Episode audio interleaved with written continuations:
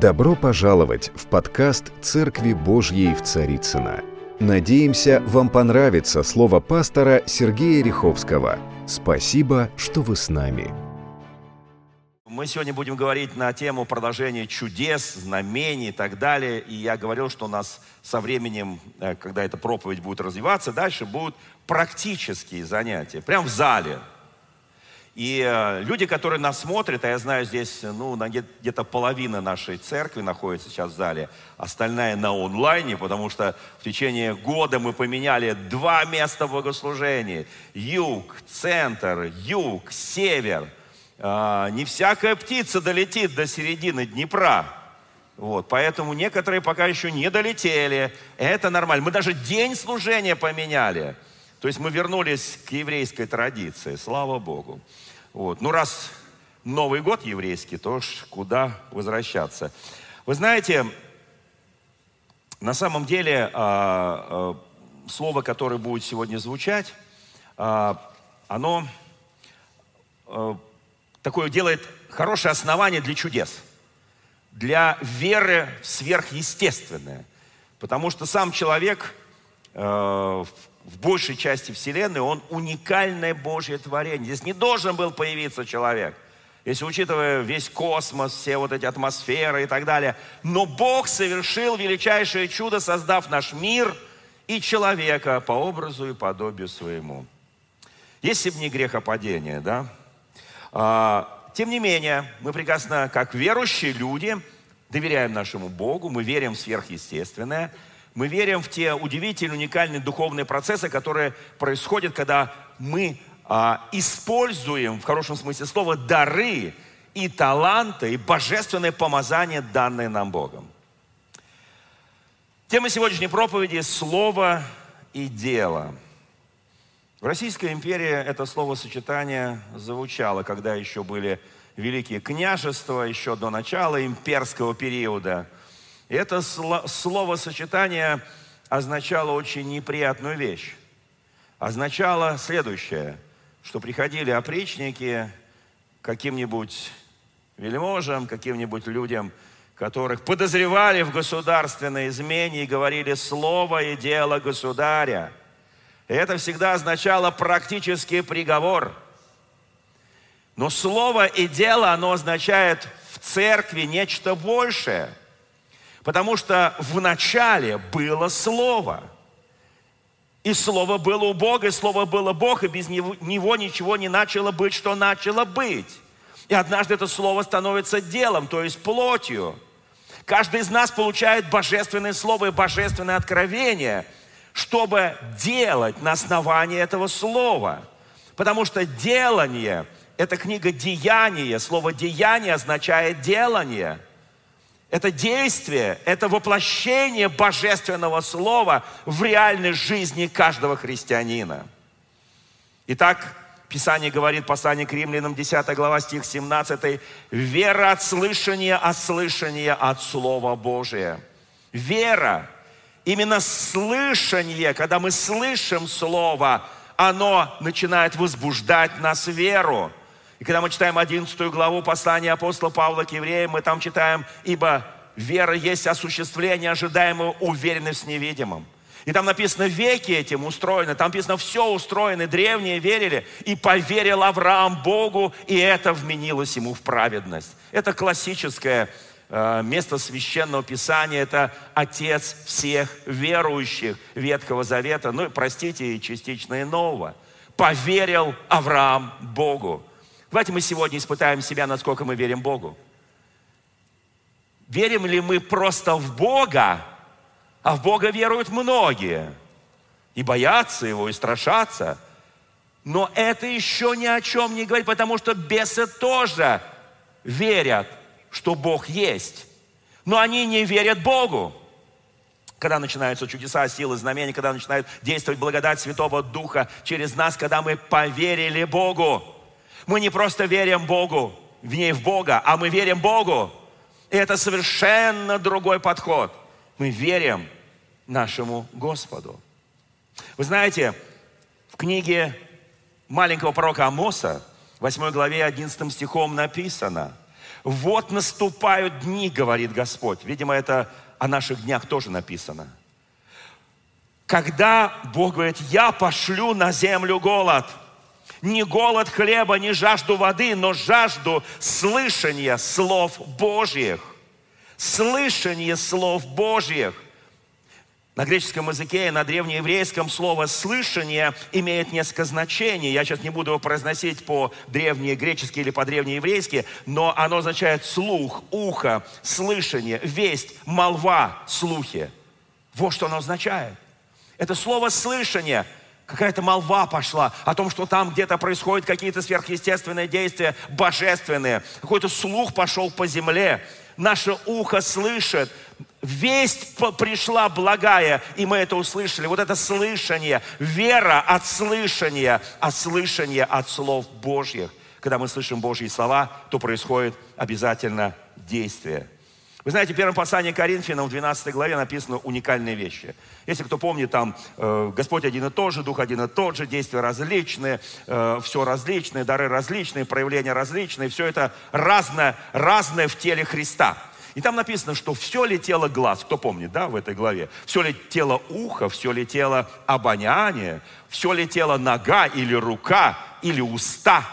Нет, не все тело. У каждого есть свои функции. Вы знаете, когда мы читаем, что кто-то, например, глаз.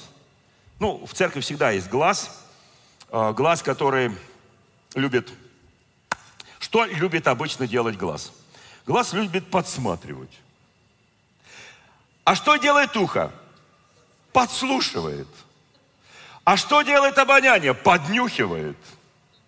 О, брат, ты что-то сегодня с утра не так пахнешь, сестра, а тебя какой-то неправильный запах, ты где-то, где-то с кем-то там столкнулась, с какой-то нечистотой, а тебя дурно пахнет. Никакими духами, парфюмом этот запах не перебьешь. Подглядывание в замочную скважину. Нет, друзья мои, подслушивание разговоров чужих, прочитывание какие-то чужие письма, еще что-то. Не об этом там написано. Потому что в церкви должно быть слух уха, который слышит слова Божьи. Это пророки – там написано, все ли? Нет, не все, разные. Разные помазания, разные дары, разные действия, служения различные. Дух один и тот же, Господь один и тот же. Послушайте, там написано глаз, который видит и бодрствует, который не смыкает. Глаз человек, стоящий на страже. На страже того, что Бог сегодня действует в мире – нам сегодня люди нужны, которые имеют видение духовное. Не подсматривание, не подслушивание, а слышащие слова Божьи, от которых приходит вера, и эта вера творит чудеса. Нам сегодня люди нужны, которые видят сильное присутствие Господа, обоняние духовное, когда мы чувствуем божественное присутствие. Вот такие люди сегодня необходимы. Нам нужны ноги, которые будут идти благовествовать мир. Нам нужны руки, не которые загребущие, заберущие и берут все, что на тебе, так сказать, берут на тебе или отдают, что, Боже, нам не гоже, забери. Послушайте, нам нужны э, руки, которые все делают, как для Господа. Нам нужны ноги, которые благовествуют Иисуса Христа. Нам сегодня нужна, у нас есть голова, а голова это это Христос. Заметьте, все эти органы, глаз, ухо, обоняние, уста, расположены где? На голове. Представьте, если бы меня они были на ладонях. Я входил так раз, так замоченную скажу, просунул, посмотрел, все. И меня не видно. Или у меня, допустим, э, ухо было на ноге, я так чуть-чуть подслушал кого-нибудь на следующей партии. Слушайте, но Бог так расположил члены тела, в теле человека и в теле церкви Христовой, чтобы оно служило обогащению всей церкви. Это богатство. Нам нужны пророки. Нам нужны люди, чувствующие духовный мир. Нам нужны люди, которые не просто его чувствуют, а они отвечают взаимностью Господа, о том, о чем мы сегодня пели. Люди, поклонники, нам нужно все, что есть сегодня богатство в Священном Писании, сегодня потребность церкви. Слушайте, как вы думаете, когда мы видим грех, вот наши глаза, вот берем вот такой простой пример. Наши глаза видят человека, который совершает грех. Какая должна быть реакция наша? Их на самом деле есть две таких основных. Может быть больше, но две точно. Если видишь грех своими глазами, и душа болит за человека, то это рассуждение о том, что человек на опасном пути, он нуждается в помощи. Если же видишь грех, и душа не болит за человека, то это злорадство, это осуждение, злорадство.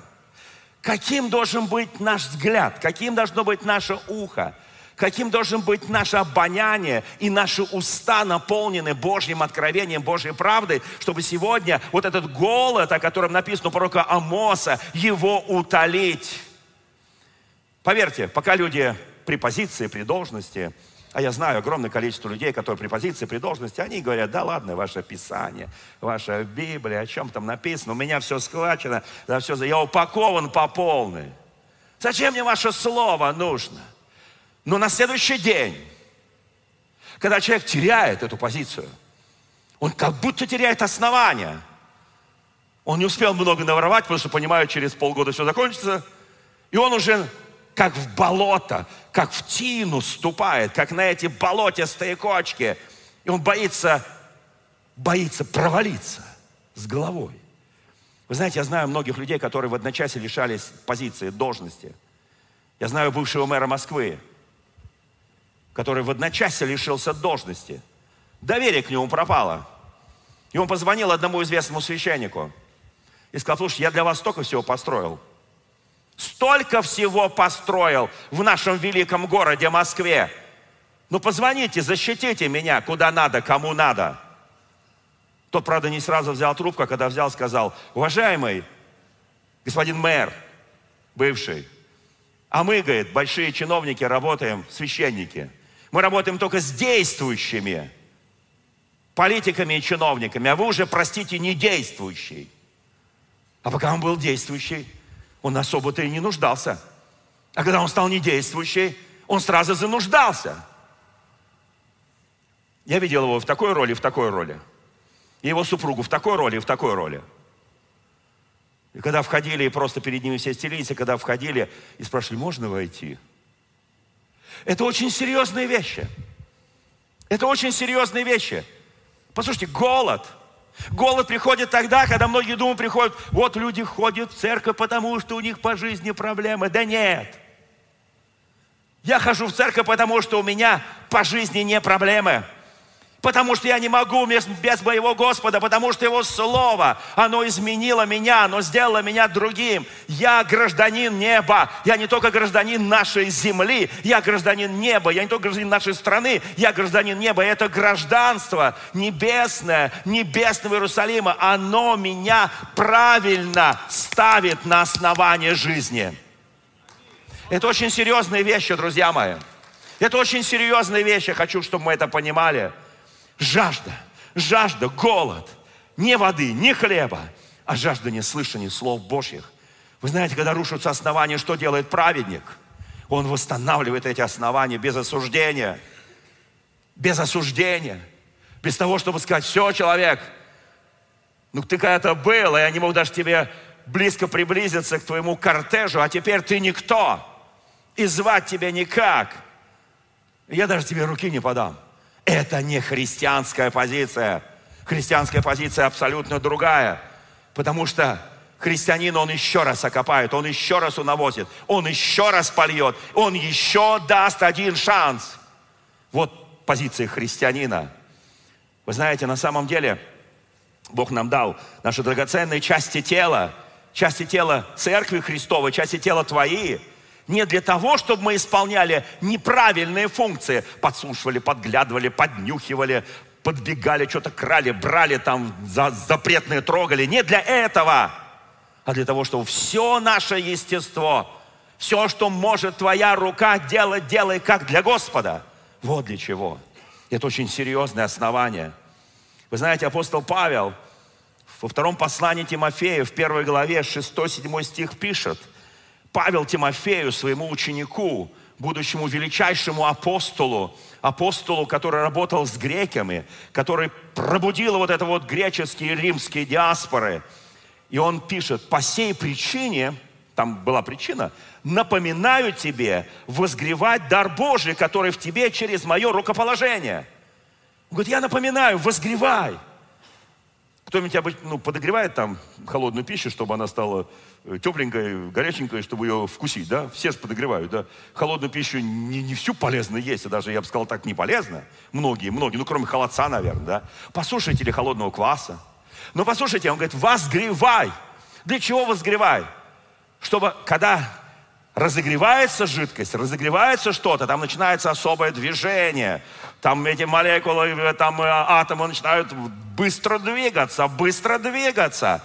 Потому что мы иногда бываем в таком в полузамороженном состоянии, особенно в России, особенно зимой, поздней осенью. А здесь написано «возгревай». Дар, который дал тебе Господь, возгревай его. Это, это, послушайте, я хочу, чтобы мы возгревали друг друга – помогали друг другу возгреваться. Подходишь, ну что, брат, давай сейчас мы тебя с двумя братьями взгреем. Звучит угрожающе, да? Возлагаем руки на брата и начинаем возгревать его молитвой, молясь на языках, исполняя Святым Духом, пророчествуя, давая ему откровение. Он сразу возгревается. Потому что уже не знаешь, что в следующую секунду скажет пророк о нем.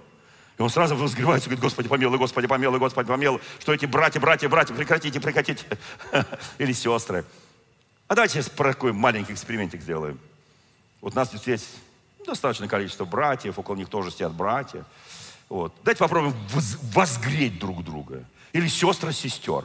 У нас э, церковь целомудренная, вы понимаете, да? Вот, сестры возгревают сестер, братья возгревают братьев.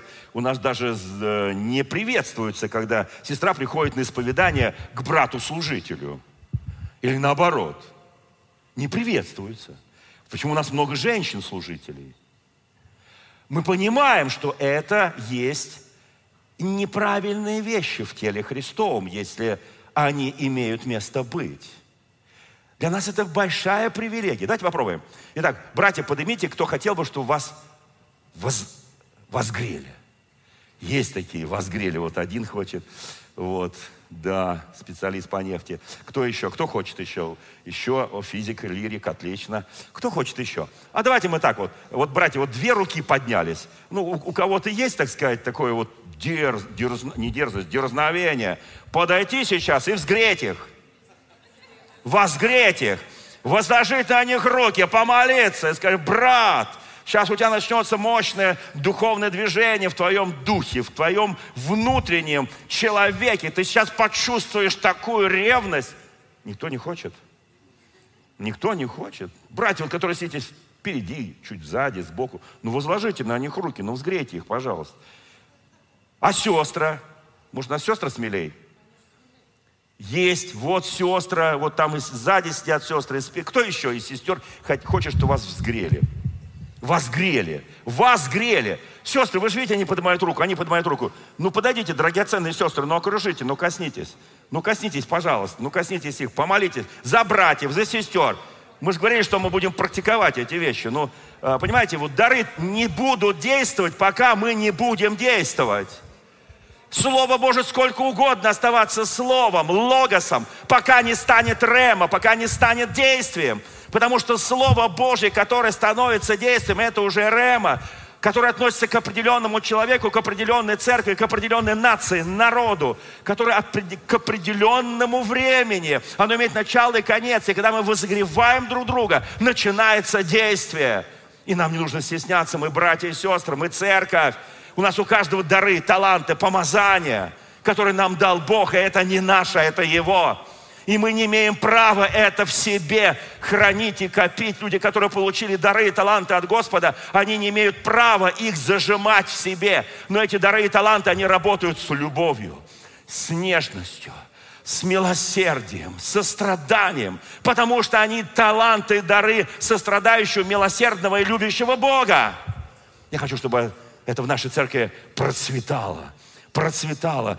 Скажи, подходи иногда вот после служения, перед служением, брат, сестра, ну помолитесь за меня, чтобы возгрелся во мне дар Духа Святого, который когда-то на моей голове лежали руки какого-то Божьего помазника, служителя, брату, сестру, пастора, диакона, лидера домашней группы, лидера разных служений, лидера и так далее и тому подобное. И оно нуждается в возгревании. Там написано, слушайте, руки Павла – которые были положены на Тимофея. Неужели нужны еще чьи-то руки? Неужели руки Павла недостаточно? Достаточно.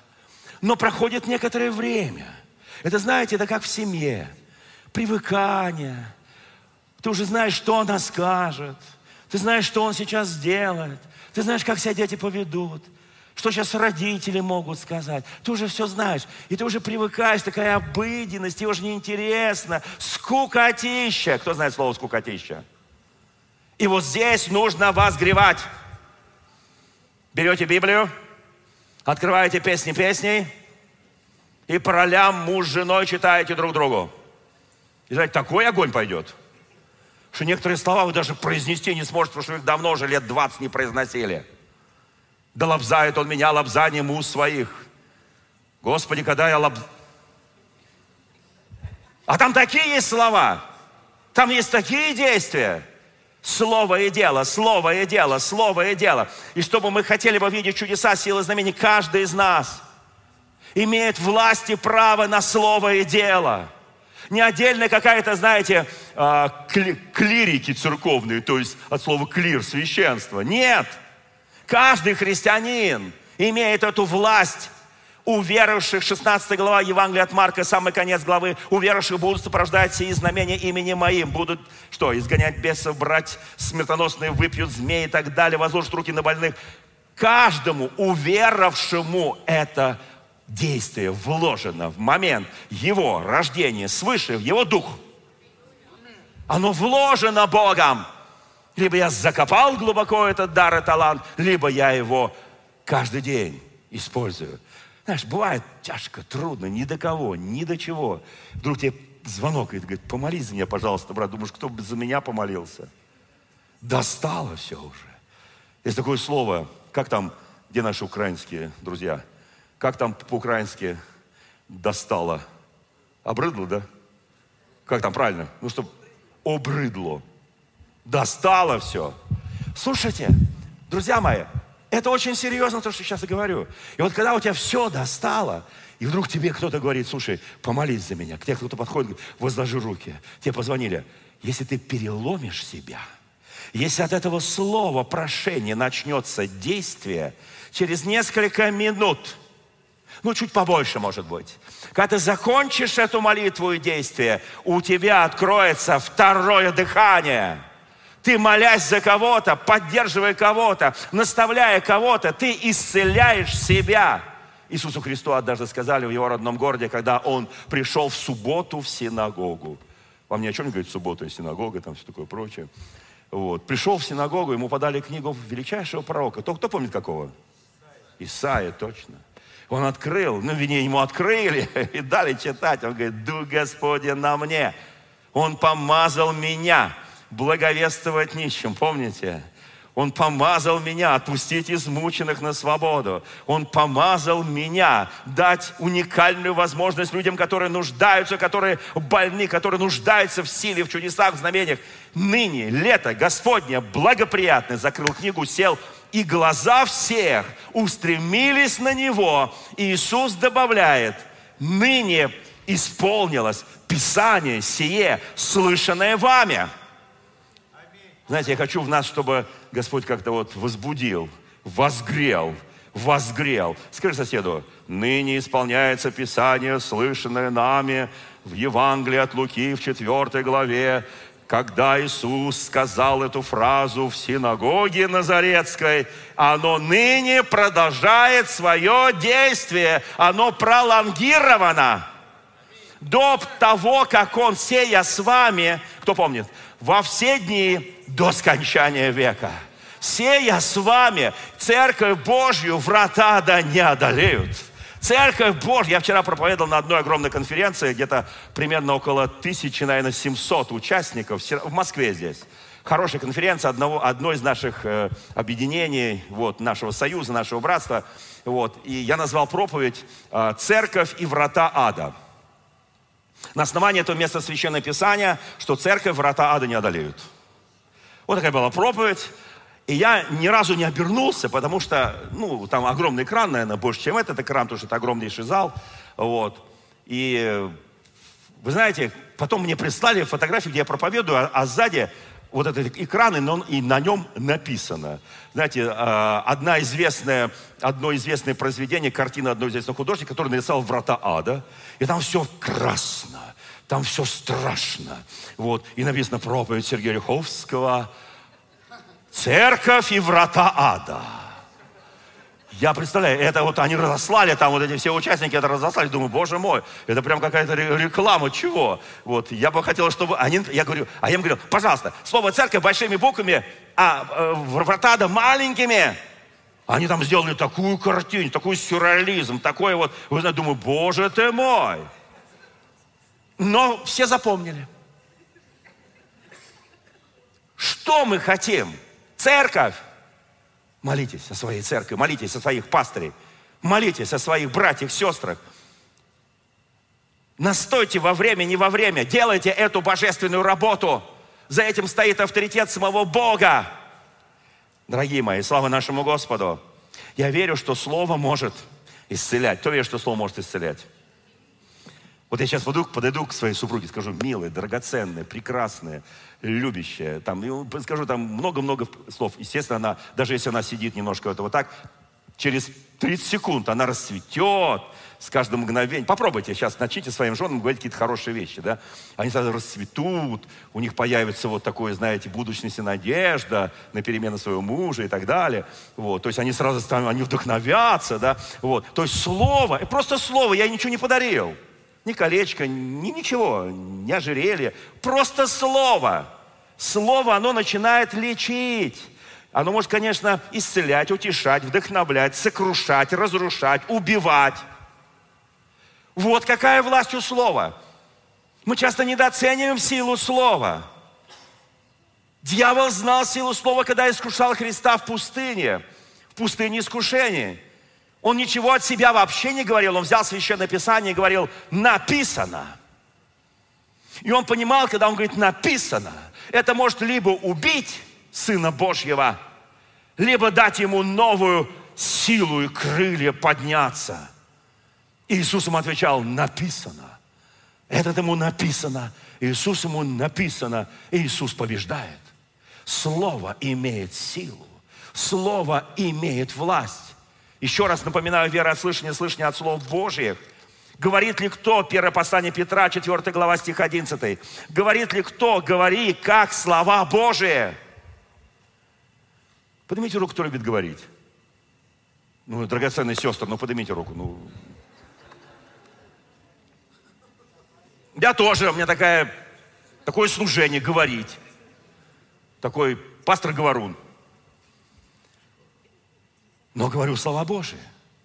Драгоценные сестры, еще раз, братья, кто любит братья разговаривать? Учить, наставлять, вразумлять, отрезвлять, вдохновлять. Здесь написано 1 Петра 4 глава стих 11, говорит ли кто? Говори, как слова Божие. Не от себя чину, не всякие какие-то там твои странные... Вот, знаете, иногда ко мне подходит кто-нибудь, э, я много езжу по стране, по миру, подходит он говорит, дорогой, уважаемый епископ, мне Господь сказал вот это, вот это, вот это. Расшифруйте, что он имел в виду. Я говорю, смею вас огорчить, дорогой брат. Мне Господь о вас вообще ничего не сказал. Он говорит, а что у нас разный Господь? Я говорю, нет. Господь один и тот же. Но если ты слышишь Бога, проверь на основании священного Писания. Потому что все, что тебе говорит, и все, что мне говорит, все, что любому из нас говорит Господь, оно проверяется священным Писанием, которое есть мерило всего. Если там этого нет, что Он тебе говорил, как ты думаешь, Бог, это не совсем Бог. Это какой-то другой источник. Подозреваю, не очень хороший. Слово должно иметь действие. И это действие будет иметь благословение и благодать тех, кто принимает это действие. Как в Деяниях апостолов. Мы скоро начнем просто с вами вот эту книгу Деяний апостолов, просто пройдемся от первой главы до последней, увидим величие Божьих дел. И я скажу откровенно, Деяния апостолов сегодня возвращается. Силы и благодать ранней апостольской церкви сегодня возвращается. Вот в этом 21 веке для того, чтобы народ Божий использовал этот потенциал, величайший потенциал силы Божьей и власти Божьей. Это время возвращается. Слава нашему Господу. И здесь написано дальше. Служит ли кто? Служи по силе, которую дает тебе Бог – дабы во всем прославился Бог через Иисуса Христа, которому слава, держава во веки веков. Аминь. Слушайте, это очень сильное слово на самом деле.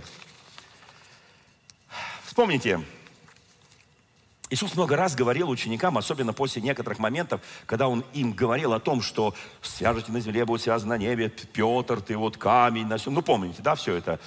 И вот после этого Он им стал говорить о своих страданиях. Он их спрашивал, за кого вы меня принимаете. Потом Дух резко перешел, говоря о том, что он будет распят, что его будет предан, что он пострадает, что он потом воскреснет на третий день. Он все говорил, они его слушали и, и не слушали.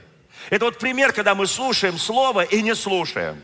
Слово и дело, Слово и дело. За Словом должно идти дело. Давайте вспомним начало 16 главы Евангелия от Марка. Утро воскресения Христова – Написано, Иисус сперва явился Марии Магдалине, с которой изгнал семь бесов.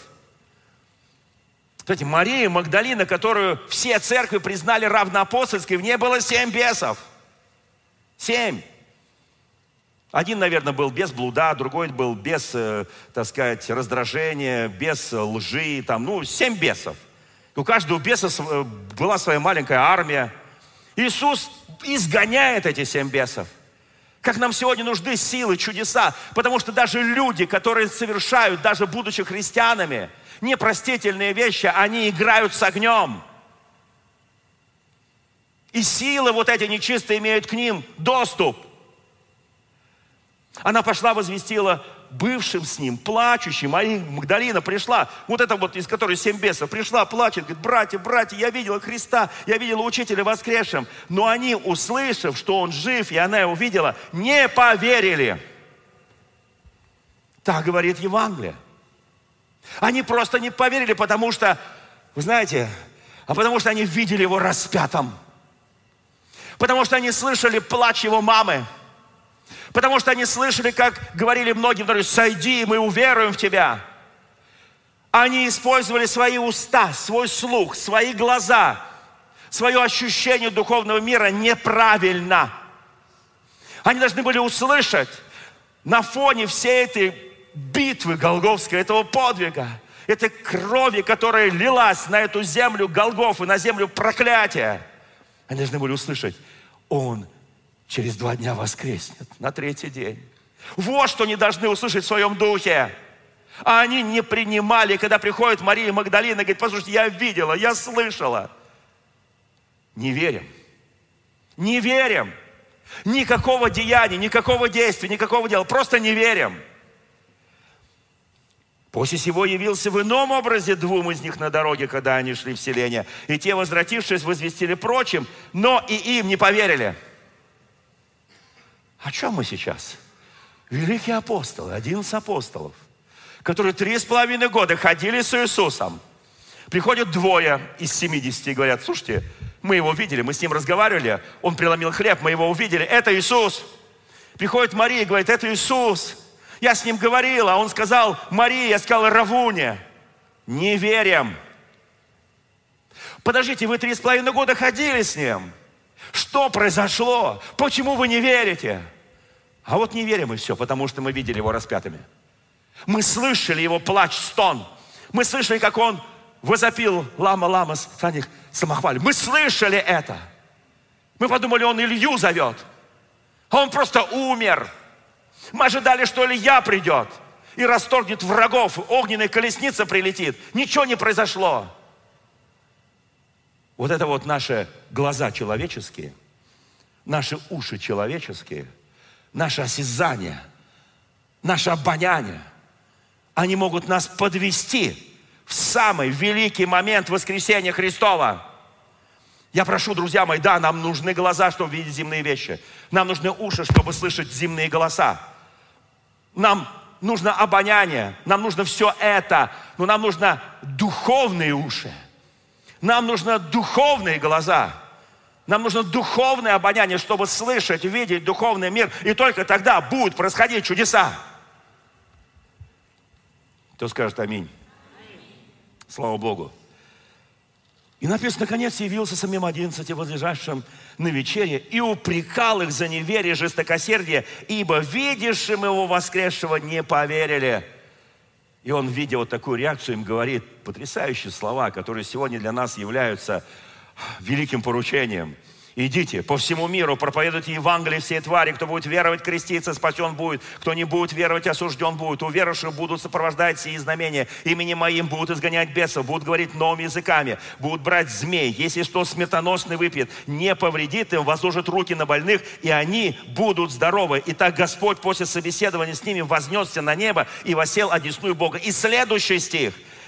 И они пошли, и, то есть они начали действовать, они сделали действия, они пошли и проповедовали везде при Господнем содействии и подкреплении слова последующими знамениями.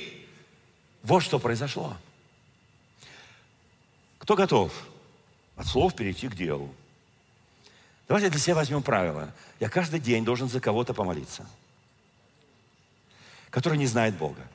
Ну, за знающих Бога, само собой. Дело в том, что у знающих Бога неверие больше, чем у знающих. Кто, чем у незнающих. У знающих больше неверия. Потому что говорит, мы опытные христиане. Мы это все проходили. Мы прошли разные церкви. Мы слышали такое, что вам еще, дорогой пастор, на разум не приходило. Мы это все видели. А вот неверующий человек, которому открывается впервые истина, он говорит, я готов. Что нужно делать? Я готов. Принять Христа принимаю. Родить свыше рождаюсь. Креститься крещусь. Что нужно делать? Руки возлагать. Давайте вспомним свою первую любовь. Первую любовь к Господу. Когда Дух Святой начал изменять наши сердца, дал нам веру, надежду. Когда мы шли и делали Божью работу, мы не просто сидели на лавочках церковных, оно здорово сидеть, а мы шли и делали Божью работу дерзновенно, верно, посвященно. Это время пришло. Вспомни первую свою любовь. Это послание семи церквей, книги Откровения Иоанна Богослова. Вспомни свою первую любовь, покайся и вернись к этим делам и делай. Знаете, а потому что я знаю, я долго работал в медицине. Вечером посетишь в палате человека, молодой, привезли его. Вот. А утром приходишь, а он уже в морге. А я думал, я утром, когда он в себя придет после вот этого состояния, я ему кое-что скажу, помолюсь. Я прихожу утром, он уже в морге. Мне говорят, идите в морг, надо там приготовить его к погреблению. Слушайте, это очень серьезно. Жизнь дана только один раз.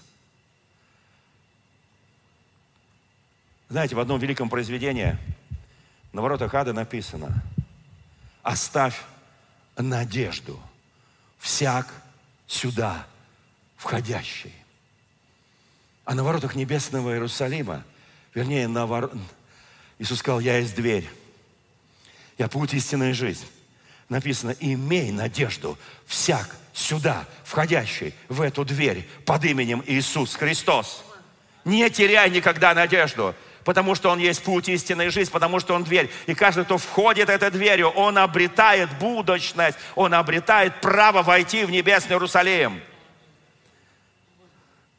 Знаете, я помню, когда я был молодой, всегда уже наши епископы, пасторы, которые отсидели по 20, по 25 лет, они уже выходили оттуда, уже телесно, ну, больные, духом сильные.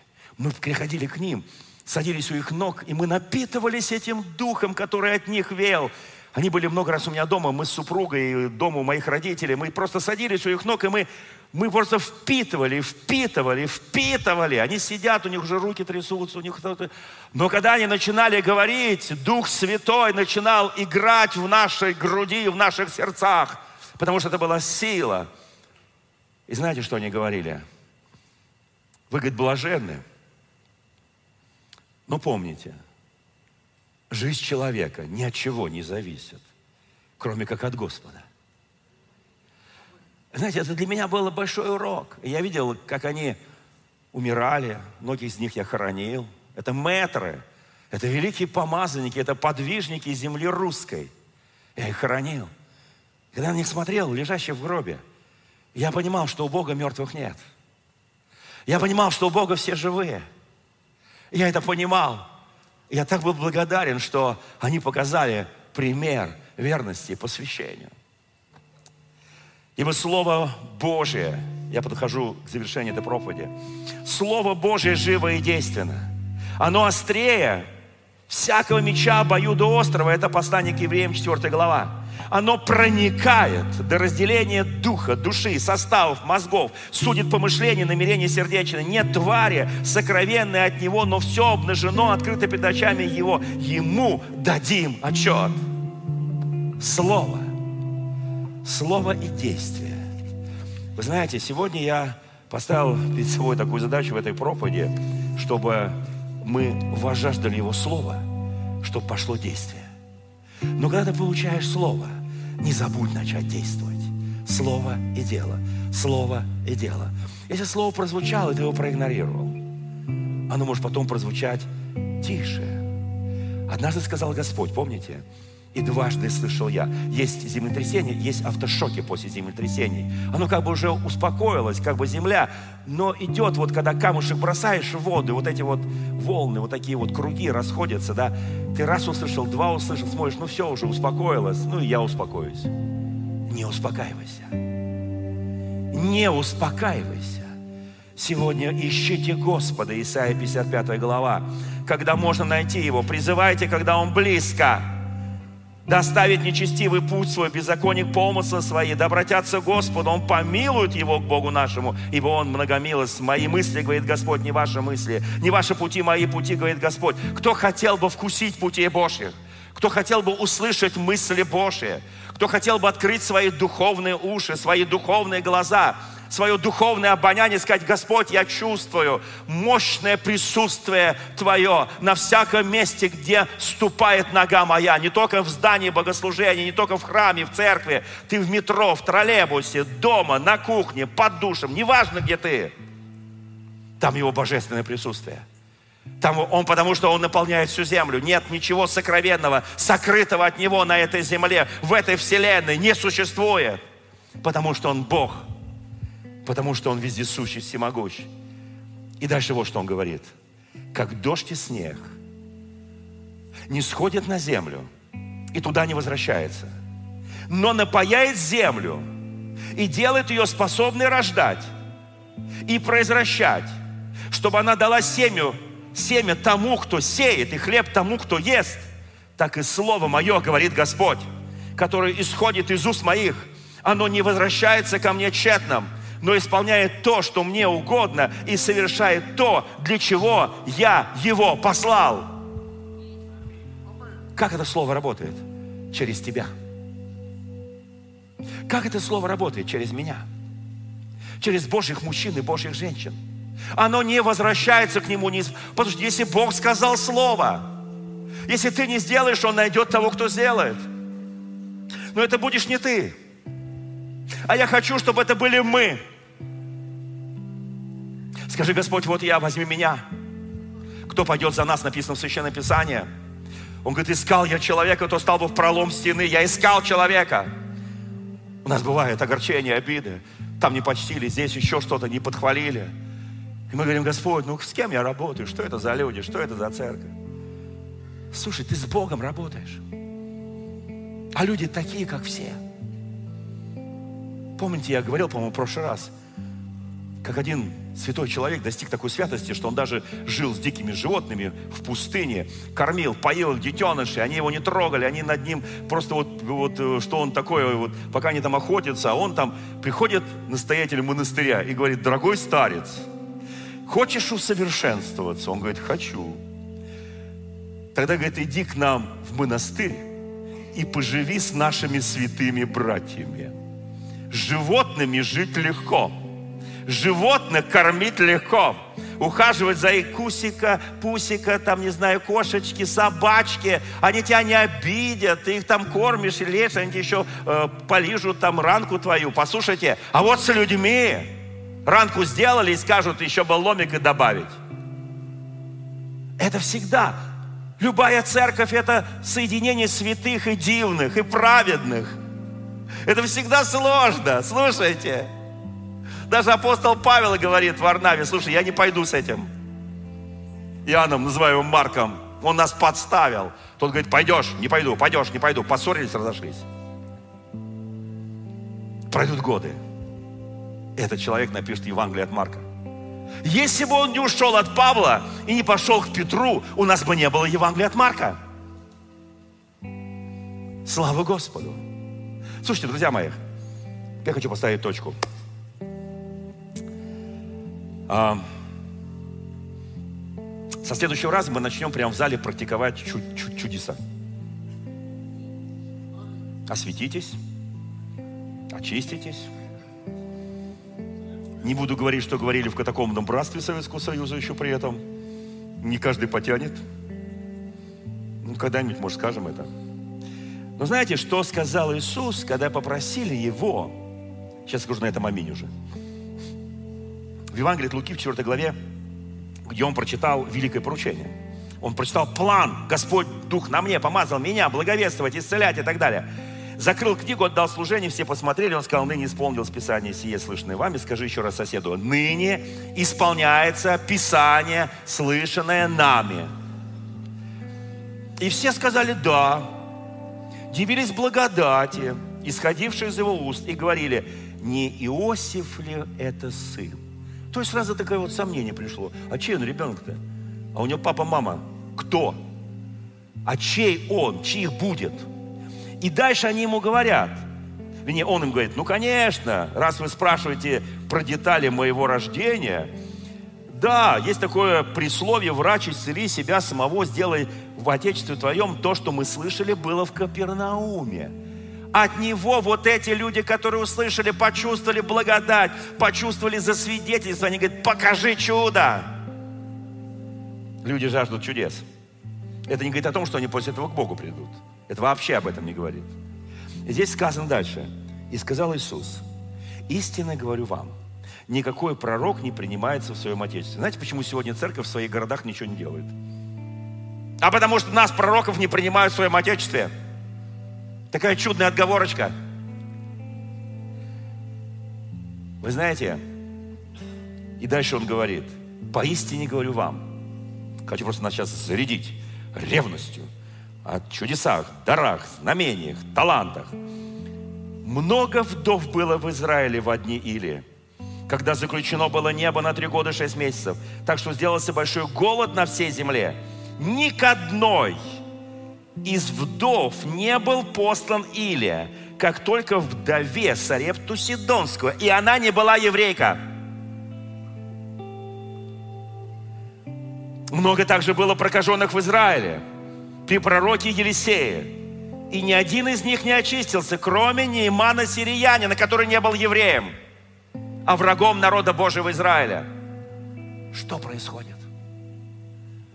Это было, наверное, их время, а не время Израиля, до их покаяния. Пока Илья не совершил на горе Кормил величайшее покаяние народа Божьего. Вы знаете, мы сегодня стоим перед Словом. Это Слово, оно обращено каждому из нас. Суета, беготня, многие вещи. Да, я за то, что мы делали карьеру, учились, что мы получали хорошие зарплаты, что мы строили дома, что мы получали квартиры, там, не знаю. Я за, за, за, за, но чтобы за всей этой важностью мы не потеряли главного. Зачем мы на этой земле? Чьи мы посланники? Кто нас послал? Вот в следующий раз, когда я буду проповедовать, я начну прямо с посланничества. Две главы из Евангелия от Луки, 9 и 10. И еще одна удивительная глава из Деяний апостолов. Мы посмотрим, кто нас послал и зачем послал. И какую власть Он нам дал. Чтобы мы не просто об, об этом говорили, а чтобы мы это делали. Время пришло для дел. Слова достаточно. Слово нас уже накормили, перекормили, и у нас уже, знаете, вот а куда пойти, в театр или в церковь? Ну, наверное, в театр сегодня пойдем. Что-то как-то слово стало многовато. Слушаю кучу проповедников, да еще в своей церкви слушать проповедника. Я не против театров. Я вообще не против того, что благочестиво в этом мире, искусство и так далее, там, я не против. Но я за то, чтобы не подменять истину суррогатом. Вот я за это. Давайте встанем пред нашим Господом. Господь милосердный, благодарю Тебя. Ты вчера, сегодня, во веки тоже. Ты любящий и милосердный. Господи, я прошу Тебя, коснись, чтобы мы жили так, как будто если бы нам предстояло умереть завтра. Чтобы мы учились Твоему Слову, Твоим делам так, как будто нам суждено вечно жить. А нам суждено вечно жить. Я прошу Тебя, дорогой Иисус, благослови каждого мужчину, каждого женщину на этом месте. Благослови Духом Твоим святым.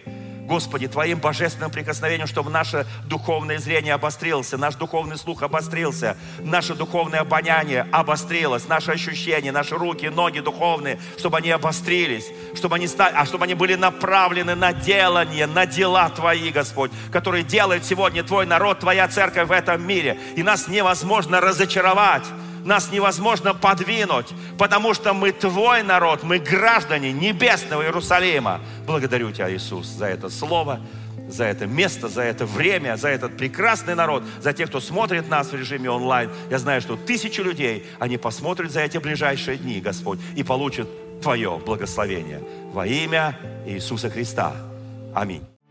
Дорогие друзья, спасибо, что были с нами – и до встречи на следующей неделе на подкасте «Церкви Божьей в Царицына.